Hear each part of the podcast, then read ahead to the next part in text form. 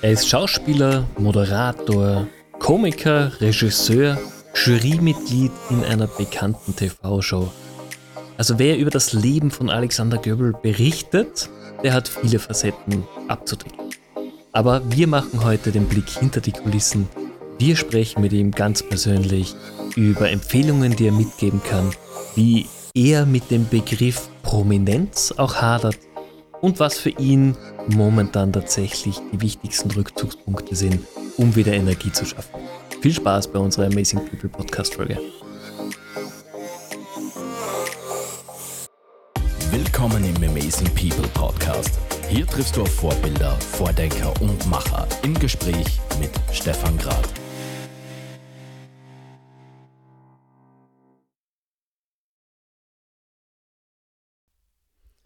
Lieber Alexander, vielen herzlichen Dank für deine Zeit. Es freut mich wahnsinnig, dich hier im Amazing People Podcast begrüßen zu dürfen. Ja, ich folge dem Gesetz der Podcaster untereinander. Wir gehen in jeden Podcast, aber Amazing People ist mal ein Titel, wo man sagt, uh, da sollte ich eigentlich dabei sein. Das freut mich sehr und ich meine, jetzt Alexander Göbel, du bist ja jemand, der sehr bekannt ist in Österreich, aber magst du dich vielleicht auch mal für unsere deutschen Zuhörer, die dich nicht so am Radar haben, vielleicht kurz vorstellen? Du bist ja ein absolutes Multitalent von selbst Podcast-Hoster, Radiomoderator, Jurymitglied in den unterschiedlichen Fernsehshows. Dein Tag muss mehr als 24 Stunden haben. Ja, also äh, äh, alle Österreicherinnen und, und äh, Deutsche innen, sind, sind die schon gegendert, weiß ich nicht, ja. Äh, schön, dass ihr dabei seid. Hier spricht einer, der kommt aus Lünen bei Dortmund im Ruhrgebiet. Ich weiß, wie es euch geht. Ich weiß auch, wie es euch geht, wenn ihr dem Stefan zuhört mit seiner Sprache und es kommt in euch eine große Sehnsucht auf, möglichst auch in diesem fantastischen kleinen Paradies, das sich Österreich nennt, leben und arbeiten zu dürfen. Allein jetzt muss ich euch enttäuschen, so einfach ist es nicht. Aber wenn, wenn er oder ich irgendwas offen habt, meldet euch. Also, äh, ich bin Alexander Göbel lebe schon seit ja jetzt fast äh, 50 Jahren in Österreich, habe hier meine ganze Ausbildung gemacht und äh, bin Künstler ich komme ursprünglich aus der Musik, bin ein alter Rocker, habe mit 14 zum ersten Mal bezahlterweise auf der Bühne gestanden und äh, dann habe ich mir gedacht, expandieren, expandieren. Künstlerisch habe die äh, Schauspielausbildung am Reinhardt-Seminar gemacht und habe hier, glaube ich, eine ganz veritable Theater- und äh, dann vor allem Musical-Karriere gemacht. Und äh, das trägt mich äh, immer noch, äh, man möchte es nicht glauben. und ähm, dann mit Beginn der ähm, mit Beginn der Pandemie, in der ich weder mit der Band auftreten konnte, noch im Theater etc., habe ich mir diesen zuvor äh, so äh, kaum geträumten Traum vor lauter Ehrfurcht, nämlich Podcast, einfach wahrgemacht und habe ein Podcast-Studio gebaut und, und bin los. Und da ist auch schon mein erster Tipp an alle, die äh, auch mal Amazing Podcasts machen wollen. Machen. Einfach machen, Leute. Raus, hau das Ding auf den Markt und äh, dann setz dich unter Disziplindruck. Und äh, dann mache ich. Und dann hat der Stefan angerufen und hat gesagt, willst du? Ich habe gesagt, ja, ich will. Und hier sind wir jetzt. Wunderbar. Das, das, bringt mich tatsächlich auch schon meiner zuallerersten Frage. Du hast so viel gemacht in deinem Leben. Du hast viel ausprobiert von Musik über Schauspiel. Und der Tipp, um den ich die fragen wollte, ist, wie kommt man denn überhaupt in diese unterschiedlichen Genres hinein? Ich meine, einfach machen ist ein guter Tipp. Heutzutage Podcast, YouTube, es probieren ja schon ganz, ganz viele. Aber es muss ja mehr dahinter stecken, sonst könnte es ja jeder schaffen.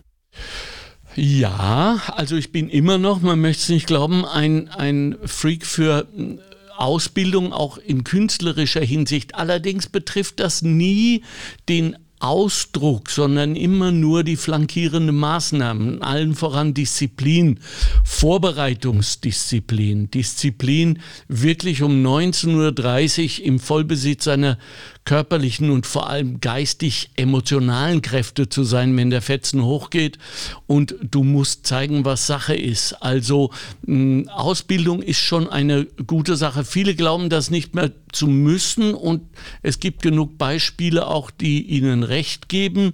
Du gehst äh, in deinen Straßenklamotten in, in ein Hotel, in der Lobby ist dann eine Jury aufgebaut und äh, du singst dir die Seele aus dem Leib und dann gewinnst du das Ding und dann hast du auch schon deine Rolle in einer Telenovela oder so. Ja, äh, sage ich auch, ist okay, solange es dafür. Aber ähm, diese Glücksgeschichte ist nicht manipulierbar. Mhm. Also Right Place, Right Time äh, gilt mehr denn je. Unabhängigkeit. Ich finde es toll, dass die jungen Musiker alle ihre eigenen Labels, ihre eigenen Verlage haben, dass sie sich von den Big Playern emanzipieren. Das ist der Weg, den ich so auch äh, den, den jungen Menschen mitgeben will, die mich fragen. Bei mir äh, hat sich ein Ding aus dem anderen ergeben. Ich war Musiker, dann sollte es die Bühne bleiben. Ich war sehr jung in London und, und habe versucht, irgendwie mich mit David Bowie anzufreunden, was nicht funktionierte, weil ich habe ihn nie getroffen. Und habe mir gedacht, vielleicht äh, äh wird es äh, für uns mit der Band auch einen Vertrag geben. Dem war nicht so. Und äh, dann habe ich gedacht, die Bühne muss aber bleiben. Und dann kam dieser Schauspielwunsch auf. Und natürlich einmal Musiker, immer Musiker. Äh, dann wurde mir klar, Mensch, beides zusammen ist ja geil. Ne? Also äh, Schauspiel, bisschen shaken und singen. Und dann war Musical. Und dann habe ich eben diese große, große äh, Gabe des Right Place, Right Times Feeling bekommen, äh, als hier in Österreich und kurz danach auch in Deutschland diese Musicalwelle losging. Das dürfte so rund um dein Geburtsjahr gewesen sein, Stefan. Ich glaube, das würde ganz gut passen, ja. Ja, genau, siehst du. Und, ähm, und dann habe ich natürlich äh, die, die, die Band wieder rekrutiert, zum Teil aus Orchestermusikern und seither jetzt schon seit äh, fast 30 Jahren touren wir herum und verdienen unser Geld und haben große Freude. Unter anderem auch äh, für, was ich sehr, sehr gerne mache, für sogenannte Galas, also wenn Unternehmen etwas zu feiern haben. Über diese Schiene bin ich dann auch draufgekommen, du wirst das auch kennen von vielen Events, die du schon besucht hast, dass äh, man sich bei seinen Kunden, bei seinen Partnern, äh, bei seinen Gönnern als Unternehmen bedanken will und ein Fest macht. Und dann aber nicht seine Hausaufgaben macht, nämlich zu überlegen, was haben wir denn zu sagen, was ist denn unsere Botschaft? Ja, sondern die Leute sollen nur zusammenkommen und so weiter. Das tun sie auch und treffen sich oft nach Jahren wieder und dann zu irgendeinem ominösen Zeitpunkt meldet sich eine nicht hörbare Stimme und sagt, äh, aufhören mit allem, was ihr gerade tut und esst und macht, umdrehen, Bühne schauen, gut finden. Hm? Und dann treten wir auf und kämpfen um Aufmerksamkeit. Und, ähm, und das hat mich beschäftigt. Ich habe mir gedacht, das geht doch besser. Und so bin ich in diese Wirtschaftsschiene reingekommen und ab da ging es eigentlich dann rasch weiter. Dann habe ich 2015 ein Buch darüber geschrieben, also Emotion in der in der Wirtschaft, Sinnhaftigkeit in der Wirtschaft, war natürlich viel zu früh. Ja, dann habe ich wohl auch einen, einen, Satz geprägt, äh, der mir heute noch oft um die Ohren gehauen wird, nämlich ich, ich verlange, ich verlange, habe ich geschrieben, ich verlange eine Künstlerin in jeder Aufsichtsratssitzung.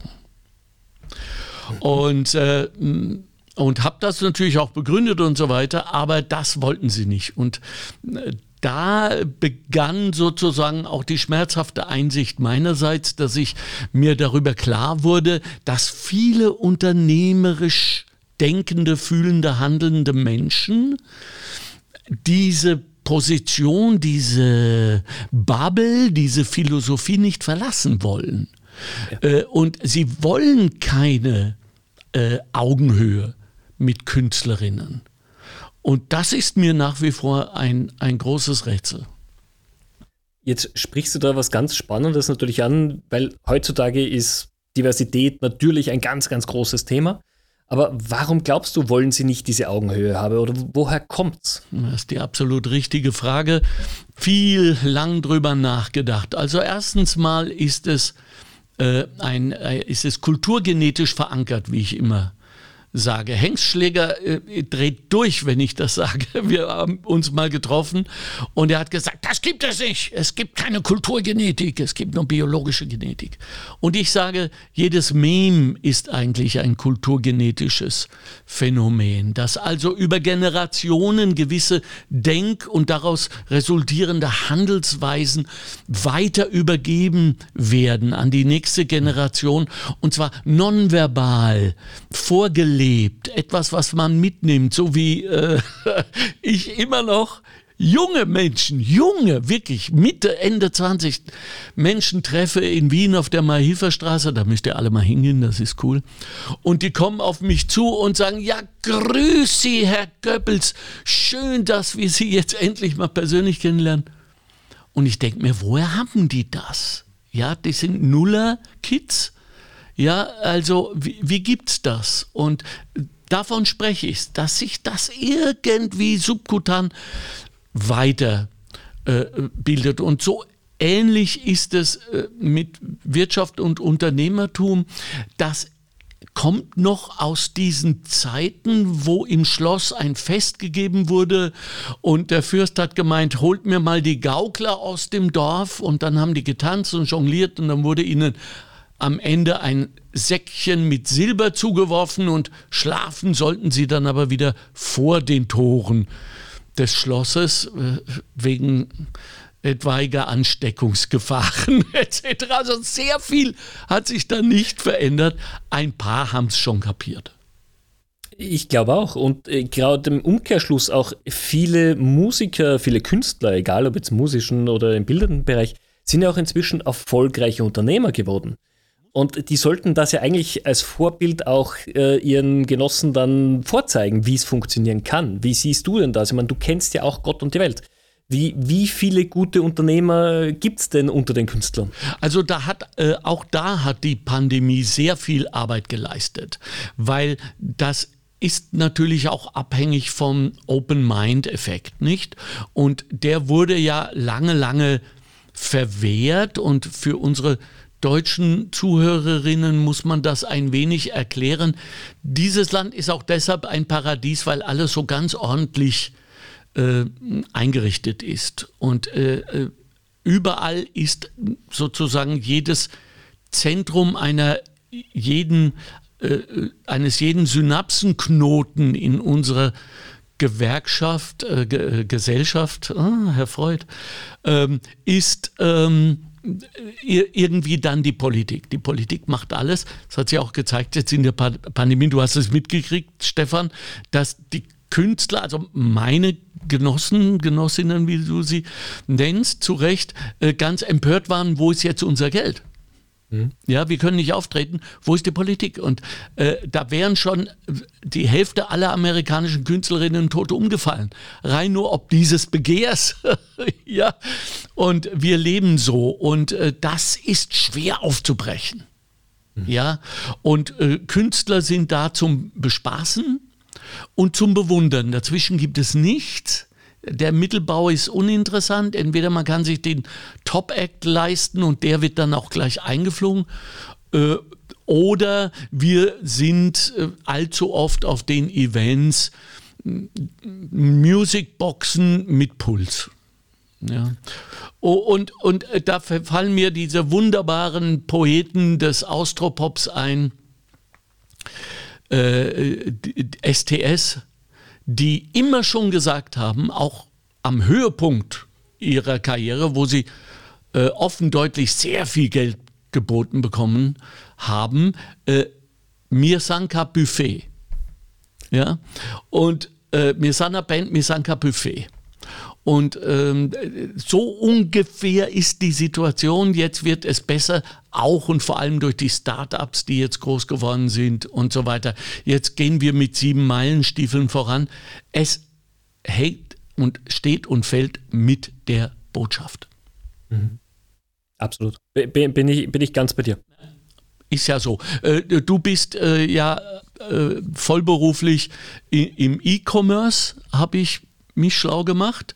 Und genau. da braucht es ja unglaublich viel Botschaft. Jetzt nicht für jedes einzelne Produkt oder Dienstleistung, aber als Marke. Richtig? Ja, es, ist, es sind immer die Emotionen, es sind die Ansprache, weil was, was ist denn das Schlimmste im E-Commerce zum Beispiel? Es ist dieser Screen, den wir haben, weil das das Erlebnis blockiert. Also brauche ich Emotionen, die ich anders vermittle. Und das ist ja auch ein bisschen für Künstler das große Thema, weil wir sind zwar alle gewohnt, auf unseren Smartphones oder den Computer zu Videos zu schauen oder Musik zu hören, aber das ist was anderes, wie wenn ich in einem Stadion stehe, wenn ich vor der Bühne stehe. Deswegen wird das live nie ersetzen, außer wir sind dann irgendwann im Metaverse vielleicht. Das werden wir sehen. Ja, das äh, droht uns auch. Und das wird kommen und ich freue mich drauf übrigens. Da können wir nachher nochmal drauf eingehen. Aber äh, wenn du sagst, ja, es ist kein Vergleich live analog gegen digital, ist es trotzdem phänomenal, äh, mhm. dass Leute, die wirklich direkt vor der Bühne stehen, die dir die Schuhe quasi äh, zumachen und, und öffnen könnten, trotzdem ein Handy in der Hand haben und die Briefmarkenperspektive vorziehen, obwohl du wirklich live vor ihnen stehst. Wir kennen das auch als Publikum. Äh, Paul McCartney, immerhin ein Beatle, steht 20 Meter von dir, aber links und rechts sind unglaublich große super auflösende Screens. Wo schaust du hin? Du schaust auf die Screen und dazwischen schaust du immer mal ganz schnell auf die Bühne, ob das wirklich noch das Live-Bild ist. ja, so. Und äh, das heißt, wir haben ein Amalgam an Erlebnis. Und damit müssen wir als Künstlerinnen arbeiten und damit müssen die, äh, die Veranstalter äh, arbeiten und damit müsst auch ihr als Unternehmer auch im E-Commerce arbeiten. Wir erzählen Geschichten, Storytelling. Jetzt muss ich natürlich fragen, jetzt habe ich die Chance, jemanden, der auf der Bühne steht, äh, zu fragen. Als, als Besucher eines Konzerts stört mich das wahnsinnig, weil niemand mehr wirklich sich auf den Künstler konzentriert. Aber wie ist es von der anderen Seite? Wie ist es auf der Bühne? Wie hat es das Spielen zum Publikum hin verändert oder hat es es überhaupt verändert? Anfang war die Empörung. Wie könnt ihr nur? Ja, da sind sie aber mit diesen äh, äh, geschulterten Kameras gekommen, die sie zum Geburtstag bekommen haben. Ja, waren dann auch gar nicht mehr zu sehen hinter dem Riesending und so weiter. Ich habe dann irgendwann mal angefangen zu fragen, äh, von all den Konzerten, die Sie so mitgeschnitten haben, Gnefrau, äh, welches hat Ihnen denn am besten gefallen beim Nachschauen? Und es hat sich immer herausgestellt, sie schauen nicht nach. Sie filmen nur, aber schauen sich das nie mehr wieder an. Nie mehr wieder. Ja? Und da ist mir klar geworden, es könnte etwas, ich drücke mich vorsichtig aus, mit einer Art Kulturgier zu tun haben. Es ist mir nicht genug, dass ich mein Ticket bezahlt habe und dabei bin, sondern ich will es besitzen auch nach dem Konzert. Okay. Ja, und falls ich es mal brauche. Ja, und wenn man das noch weiter spinnt, eh, hat das was mit so einer Art Entertainment-Messi zu tun. Ne? Ich muss alles aufbewahren. Wer weiß, ob ich diese Zeitung nicht nochmal lesen will. Ne? So.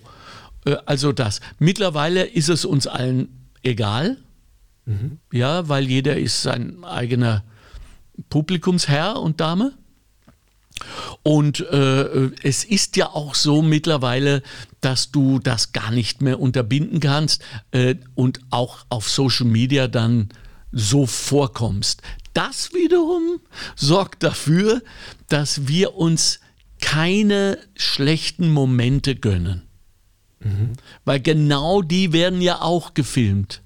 Ja. Und äh, zynische Geister posten das dann auch. Ja. So, also das heißt, äh, es herrscht Qualitätskontrolle dadurch auch, muss man auch sagen.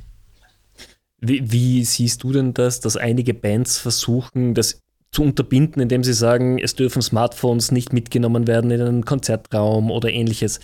Macht das Sinn? Nee, das macht natürlich überhaupt gar keinen Sinn, weil das, das, das ist ja dann schon ähm, Orwellian. Das ist ja dann äh, wirkliche Bevormundung, äh, Einschränkung der persönlichen Freiheit. Nein, das geht gar nicht. Ich bin eher für jene Bands, ich weiß gerade nicht auswendig, wer das macht, vielleicht weißt du das, die das inkorporieren in ihre Show die äh, sagen, schickt uns doch jetzt äh, mal die Nummer, die ihr gerne jetzt hören würdet von uns. Äh, machen mit ihnen kleine Spielchen auf der Screen und so weiter. Und äh, das ist etwas, mit dem ich mich beschäftige, um äh, live äh, und digital zu verbinden, um auch sozusagen für die digitale Erinnerung, obwohl sie es nie mehr wieder sehen, schöne Träume zu bewahren. Finde ich, find ich gut. Bringt ja auch das Ganze ein bisschen mehr in den Schritt, sogar was du ja auch kennst als Radiomoderator, wo es darum geht, Interaktion aufzubauen, mit den Leuten direkt in diese 1 zu 1 Verbindung hineinzugehen. Schwer genug. Und es wird immer schwerer, zumindest hier in Österreich stelle ich das fest, dass es wahnsinnig schwer ist, selbst im Radio, wenn wie in meiner Show damals nur der Vorname genannt werden muss. Mhm. Ich habe so eine Call-in-Show gehabt, wir haben aktuelle Themen behandelt, haben sehr viele Menschen sehr viel Angst, etwas Falsches zu sagen für das sie dann belangt werden könnten. Also da kommen so äh, restimperialistische Attitüden raus. Es könnte ja ein Hofberichterstatter mir gerade zuhören und meine Stimme erkennen. Und dann habe ich Probleme. Alle haben eine Meinung, alle sind total interessiert an den Meinungen anderer, niemand will seine veröffentlichen.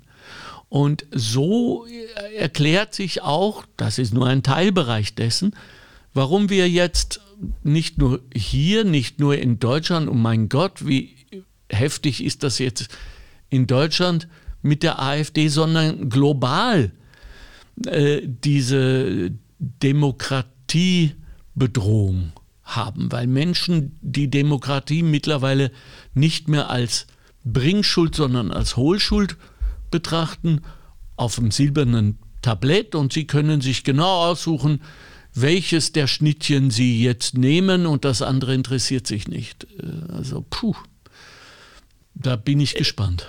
Wir sehen natürlich in den letzten Jahren begonnen mit Covid einen generellen Wandel in der Gesellschaft, in vielen Meinungen, in vielen Persönlichkeiten. Das hat einfach diese, diese letzten Jahre mit sich gebracht. Für dich als, als Künstler und als Prominenter auch in Österreich, wie, wie ist es denn für dich ergangen? Merkst du, dass Menschen mit dir momentan anders umgehen als vor der Pandemie?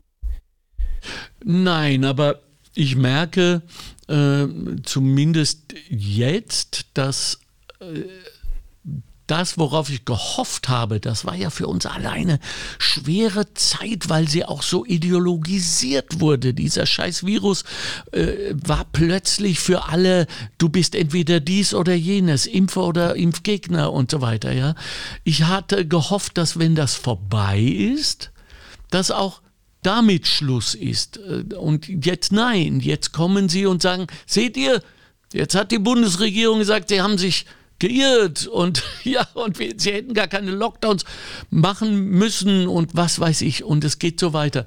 Was dich und mich wahrscheinlich sofort als analytische Geister darauf bringt, ja, was war denn dann ursprünglich los, wenn es auch wahrscheinlich damals gar nicht um Covid-19 ging.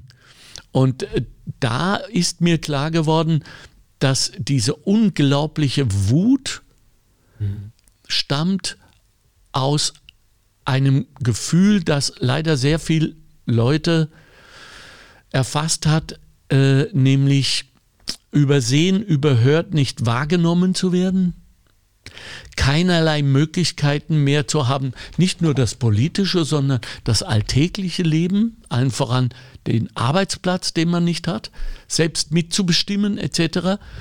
Und äh, das war eigentlich zum Beispiel auf Wiens Straßen schon lange spürbar mit dem Spurwechselwahnsinn und diesen Stoßstangenpädagogen, die dir von hinten sagen, wie schnell du zu fahren hast. Ja, aber dann hat das eskaliert. Und ich glaube, das ist eine unserer größten Aufgaben, die wir müssen die Demokratie redemokratisieren.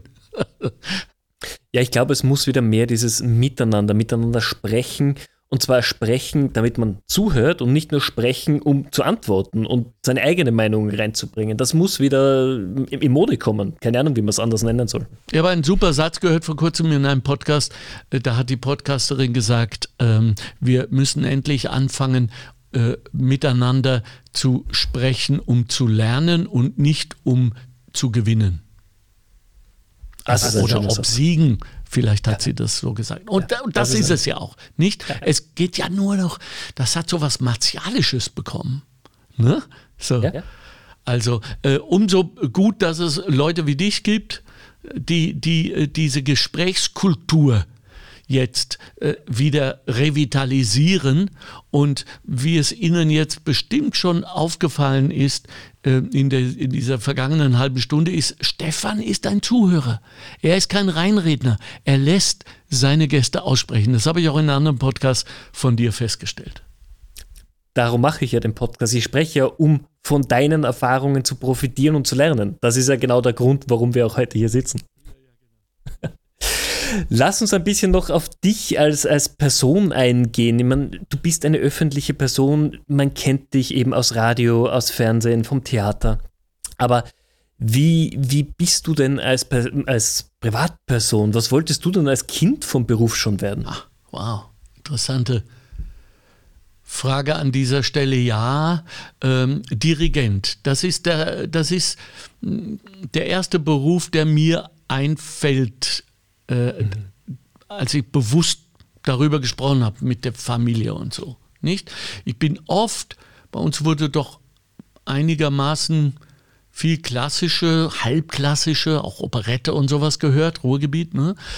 bin ich schon mit einem kleinen Holzstückchen aus dem Ofen von der Oma äh, vor dem Radio gestanden und habe dirigiert. Ja, das hat mich total fasziniert. Das hat mich dann verlassen, und äh, die Musik war, blieb aber. Und ich hatte natürlich dieses unglaubliche Würfelglück, äh, genau dann in diesem geilen 13, 14 Jahre Alter zu sein, als die Revolution kam, nämlich die Beatles, die Stones und alles, was da so abging. Ja. Und da war mir klar, das ist geil, das ist Impetus, da kannst du was bewirken.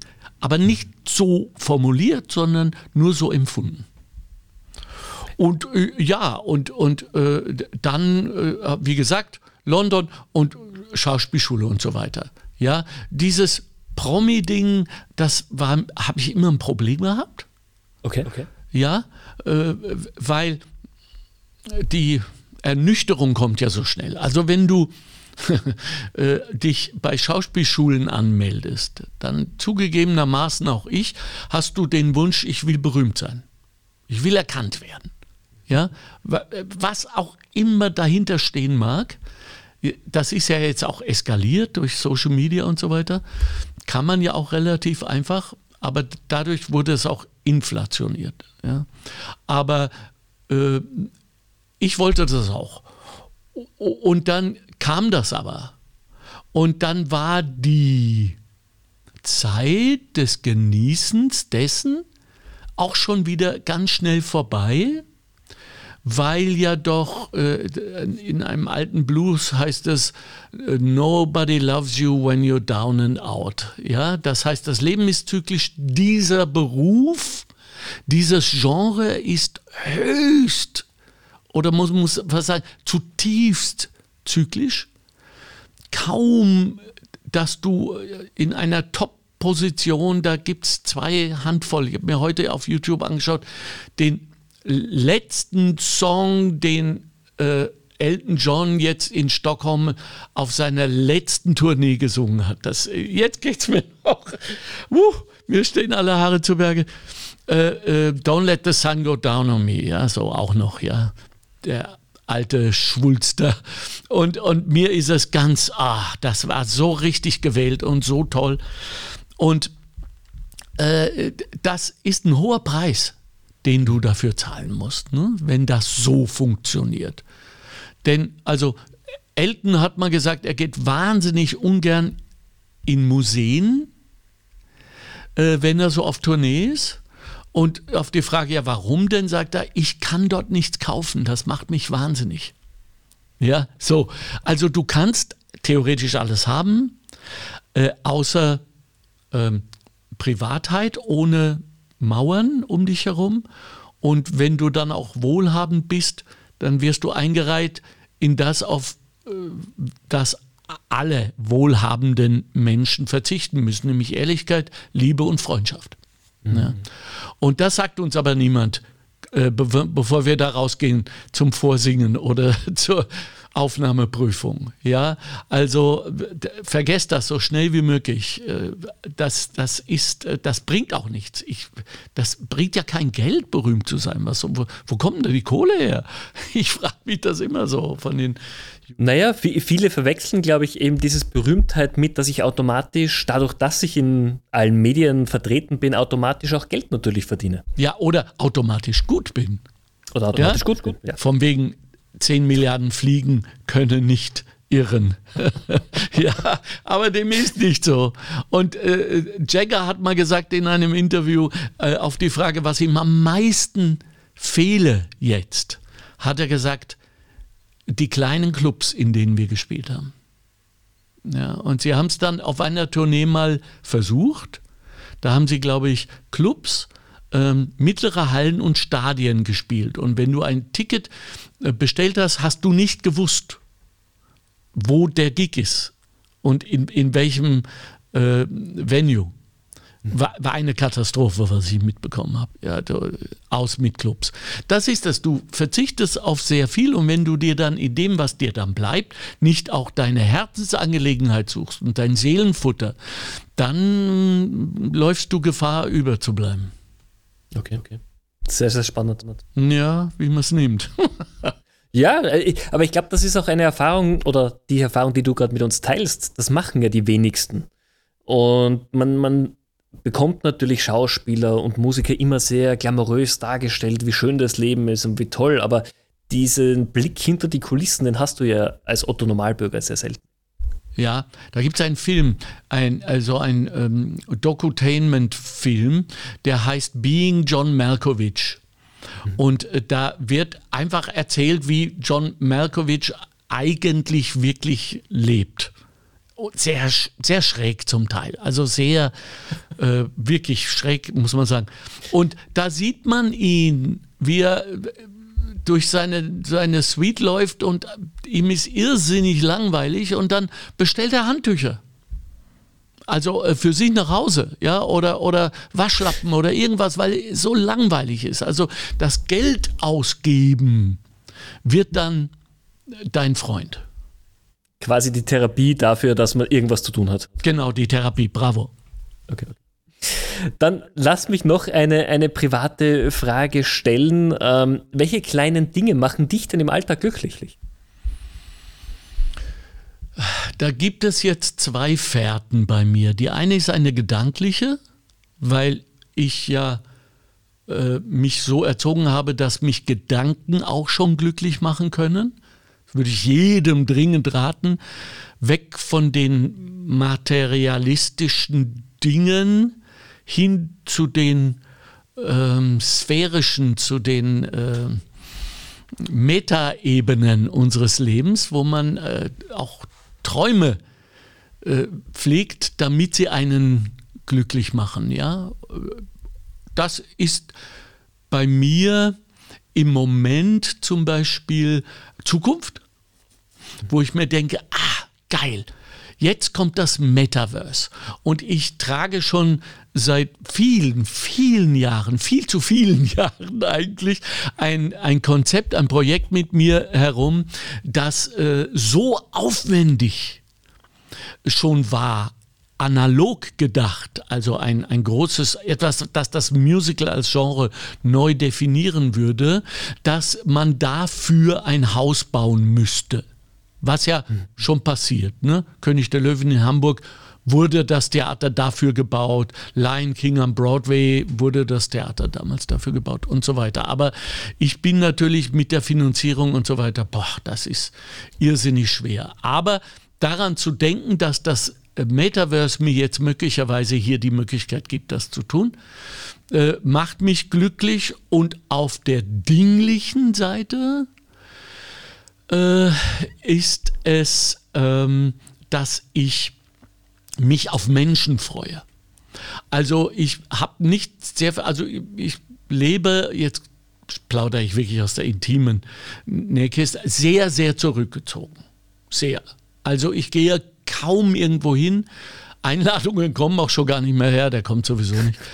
Aber ähm, es ist mir zu viel. Es ist einfach zu viel, zu oberflächlich, zu alles. Ja. Und, ähm, und daher schaue ich, dass die Lieben um mich herum, allen voran meine Familie, meine Kinder, meine Band, Jungs, ihr seid an dritter Stelle. Jetzt habt ihr es quasi für immer und ewig digital schriftlich. Und eben Freunde, die mir und meinen möglicherweise etwas zu hoch angesetzten Ansprüchen an Gespräche. Also ich höre oft den Tadel auch meiner Frau, dass ich äh, Runden an mich reiße und äh, thematisch diktatorisch wirke. Weil es einfach so Fragen gibt, die mich so quälen im Moment, dass ich, was sagt ihr denn? Und wie, ich bin so, oh, so hungrig nach Antworten. Finde ich, finde ich spannend, aber ist ja auch eine, eine gute Eigenschaft von dir. Das heißt, du bringst ja auch, wenn du an einem Tisch sitzt, quasi die Gespräche ins Laufen. Ja, nur dann wird mir oft nachgesagt, ich sei egoman ja, äh, ich lasse den Star raushängen und so weiter. Nichts liegt mir ferner als das. Ja, aber dann wird das so, und das ist auch etwas, über das man auch mal reden muss, dass ich sage, da gibt es einen Bias, wie man jetzt im Neudeutsch sagt, ja, eine äh, Voreingenommenheit gegenüber Menschen, die ihren Beruf in der Öffentlichkeit ausüben. Und wenn das dann noch erfolgreich ist, wirst du dann ein sogenannter Promi. Und dann begegnet man dir mit einer vorgefassten Meinung von Promis. Na, der ist doch bestimmt irre arrogant. Ja? Und probier das mal aus. Ja? Äh, probier das mal aus, wenn dir irgendjemand ähm, vorgestellt wird. Und du sagst, ach, die, die ist total, also wie die aussieht, die ist ja ein Traumgirl, die muss total arrogant sein die wird das nicht kontradiktieren können. Egal wie cool und natürlich und authentisch sie oder er ist. Ja, und das ist mühsam bis zum Abwinken, diese, das erstmal zu überwinden, bevor und so weiter. Ja, also das, das sind die, die Aufgaben, die damit kommen, sagen wir es mal so. Es ist gar nicht negativ, sondern die Aufgaben. Mhm. Aber du, du hast vollkommen recht. Man hat natürlich ein gewisses Bild vor Augen, das man ja auch durch die öffentliche Wahrnehmung schon bekommt. Und dann ist es einfach so, wie, wie passt dieses selbstgefasste Bild mit dem realistischen Person zusammen? Und oft ist es anders. Das ist einfach so. Ja, und viel schöner, viel angenehmer. Man ist glücklich, wenn man sagt, Ma, der ist ja ganz normal. Ja, ja, ja, ja, Und, und wenn du sagst, die öffentliche Meinung, ja, wir müssen natürlich auch bedenken, wie die entsteht. Und es ist ja kein Geheimnis mehr, dass äh, die alten, die sterbenden Medien, äh, Print, äh, Fernsehen, äh, auch zu gewissen Teilen Radio sich darauf geeinigt haben, dass vor allem schlechte Nachrichten gute sind. Ja, weil das ist auch bewiesen, damit haben sie auch gar nicht so Unrecht. Natürlich die Aufmerksamkeit auf Skandale und Elend und so weiter eher zielen als auf gute Nachrichten. Und alle, die es anders versucht haben, das muss man leider sagen, sind jämmerlich gescheitert. Das ja, ist so. Ja. Und daraus ergibt sich aber, dass Menschen wie ich, und ich, ich gehöre da jetzt bestimmt nicht zur, zur Elite oder so, aber ähm, dass äh, da mit einer vorgefertigten Meinung äh, der Biefke für die Deutschen übersetzt, der, der mh, hm, hässliche Deutsche, ja, äh, jetzt auch so. Und wenn ich dann noch komme mit meinen politischen Ansprüchen und bla bla bla, also da brauche ich dann nicht viel. Ja, das ist so. Okay, okay. Man kann damit leben, Stefan. Ich, ich wollte gerade sagen, du, du kennst es ja schon und ich halte dich jetzt für, für selbstbewusst genug, dass du auch umgehen kannst oder gelernt hast, umzugehen damit. Ja, du hast ja keine Chance. Ne? Du kannst ja. es entweder bedienen oder konterkarieren. Ne? Also äh, da, dazwischen gibt es kaum etwas. Daher ist es so angenehm, wenn wir bei uns auf der Terrasse sitzen und äh, Leute sind da und, und wir bekochen sie und äh, ich darf so sein, wie ich bin. Und ich bin ja auch mal Idiot. Ist ja auch mal drin, oder? Ja, das gehört doch dazu. Je, jeder ist ab und zu kindisch, ab und zu mal dumm. Ja, mein Gott, wir, wir sind doch alle nicht perfekt. Ja. Genau, ja. Und das, und da, da komme ich langsam auf einen Punkt, den ich, mit dem ich schon lange äh, kämpfe, regelrecht, nämlich was ist Freundschaft heute? Mhm. Hm? Das ist das. Ein Teil das davon ist, ist, ich kann so sein, wie ich bin, auch idiotisch. Du, du, du, sprichst gerade einen wahnsinnig wichtigen Punkt an, an dem ich auch seit einigen Jahren so ein bisschen überlege, warum wir uns als Erwachsene oft so schwer tun, Freundschaften zu binden. Als Kind, du wächst auf, du hast deine Kindergartenfreunde, du hast deine Schulfreunde, du verbringst viel Zeit miteinander. Als Erwachsener, jeder hat Familie, jeder hat einen Job, jeder muss irgendwas tun und du tust dich als Erwachsener extrem schwer, neue Freundschaften zu schaffen. Ich meine jetzt nicht die Kollegschaften im Job, sondern wirkliche Freundschaften. Ja. Das finde ich so spannend. Das haben sie uns abgeräumt, indem sie uns gesagt haben, ähm, Networking. Also schau, dass du so viele Menschen wie möglich kennenlernst, um im Aussiebverfahren die drei zu finden, von denen einer dir vielleicht wirklich weiterhelfen kann irgendwann. Ja, ja. das hat sich aber so verselbstständigt und dann kam natürlich dieses ganze ähm, Facebook Zeug daher, wo du ja Freunde hast. Du hast ja nicht Bekannte, ja, sondern du hast Freunde. Ne? Und, und damit haben die eine Art Deutungshoheit über diesen Begriff äh, gewonnen. Die Kinder lesen nicht mehr Karl May. Die können also auch diese Winnetou Old Shatterhand oder äh, Enid Blyton, Fünf Freunde oder Elf Kameraden am Fußballfeld. Das ist alles mehr oder weniger weg und muss neu gebaut werden. Ja, allein wer kümmert sich drum? Ja, ja. Du? Wer, wer, nimmt, wer nimmt sich auch die Zeit dafür? Das ist ja, glaube ich, noch die viel wichtigere Frage, weil jeder hat heutzutage Stress, jeder ist im Job, im privaten Stress und wie ist denn das früher gegangen? Aber vielleicht mach, mach du doch den, oder ich mache ihn auch mit dir zusammen ab und zu, wenn es die Zeit, ein Freundschaftspodcast. Ja, äh, finde ich eine wahnsinnig gute Idee. Ich glaube, das ist so wichtig. wichtig. Na, äh, absolut, dass man auch den Kids beibringt, worauf es wirklich ja. ankommt. Ja, und da haben wir doch dann früher ein bisschen mehr mitbekommen, wenn auch idealistisch äh, vorgefärbt, aber doch. Ne?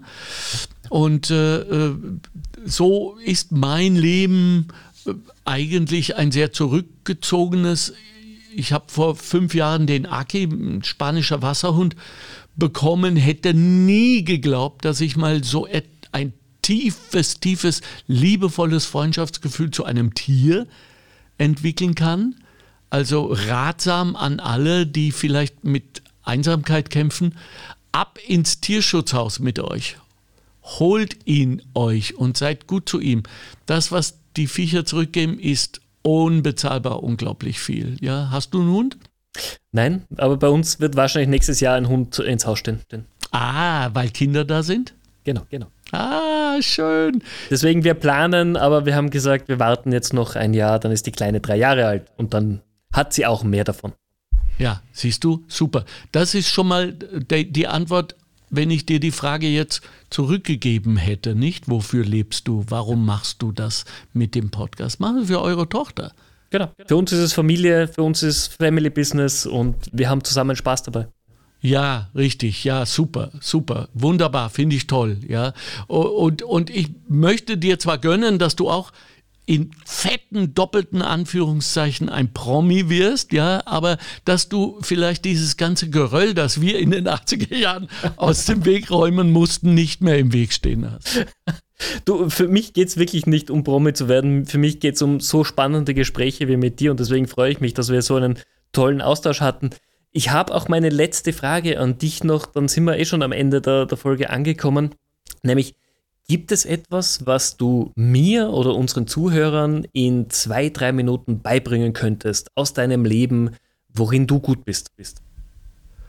Wow, damit habe ich nicht gerechnet. Das fordert mich jetzt total. Ja, ich komme wieder zurück auf das Phänomen, man muss es mittlerweile auch schon so nennen, des Zuhörens. Ich glaube, dass es ungeheuer wichtig wird in Zukunft, dass wir Menschen ausreden lassen, dass wir aber auch, und das darf man nie vergessen, als jemand, der gerade das Wort hat und seine Ausführung hörbar zu Ende gebracht hat, wo der Punkt für alle nachvollziehbar jetzt stattgefunden hat und dein Gegenüber holt Luft für eine Replik, eine Antwort, etwas Zusätzliches und dir fällt aber ein, dass da noch ein Punkt ist, der deine Argumentation nochmal stützen will und du gehst da rein. Furchtbar. Tut das nicht. Merkt es euch, schreibt es euch auf, was auch immer, aber fertig ist fertig. Hören wir zu.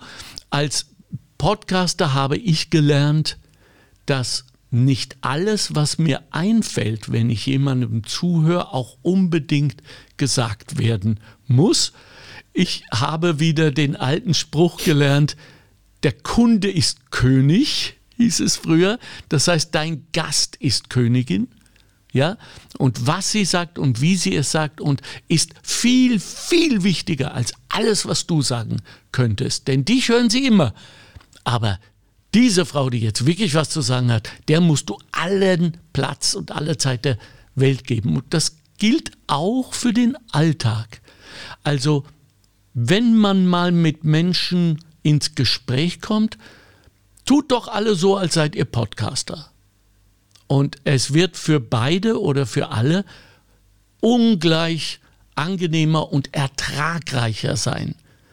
Denn nichts ist schlimmer aus einem Theaterstück, einer Show, einem Konzert, einer Lesung oder einem Gespräch zu gehen und sagen, ja, was war das jetzt? Was, jetzt nehme ich da exakt null mit.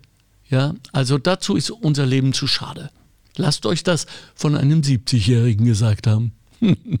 Alexander, das sind die besten Schlussworte, die ich mir für diese Folge wünschen kann. Vielen herzlichen Dank für deine Zeit. Es hat wahnsinnig viel Spaß gemacht. Es war sehr interessant.